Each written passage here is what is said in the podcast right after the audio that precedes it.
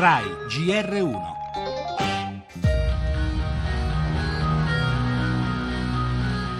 Otto anni di squalifica, questa è la dura sentenza del TAS a carico di Alex Schwarzer che dice addio alle Olimpiadi. Vincere le Olimpiadi non c'è bisogno di doping.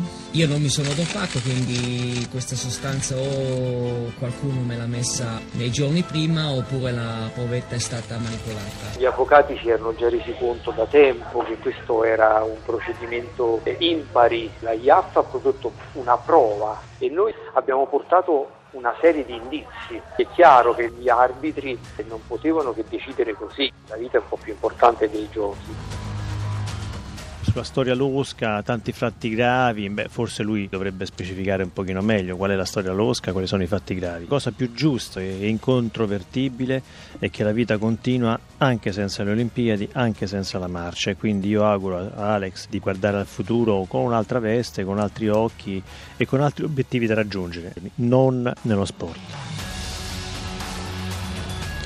Dall'ex pentatleta Daniele Masala un giudizio lapidario sul caso Schwarzer, un giudizio condiviso da altri atleti, due su tutti, Elisa Di Francesca, Argentone Fioretto il campione di salto in alto Gianmarco Tamberi, che rivendicano l'aver inseguito il sogno in modo pulito, ottenendo risultati con il proprio sacrificio. La sentenza, che in pratica mette fine alla carriera agonistica di Schwarzer, in un certo senso era già scritta, osserva Sandro Donati, allenatore del marciatore Alto Tesino, ma i punti da chiarire in questa storia rimangono tanti, una serie di di irregolarità in quel controllo antidoping del primo gennaio da cui ha origine tutta la vicenda. Come spesso accade in tutti gli altri casi giudiziari, colpevolisti e innocentisti dibatteranno a lungo sul giallo. Resta per tutti l'amaro in bocca. Aver creduto nella possibilità per Schwarzer di trovare a Rio la gara di rinascita, di redenzione. La vita continua, oltre i giochi olimpici, il sogno sportivo di Alex è finito.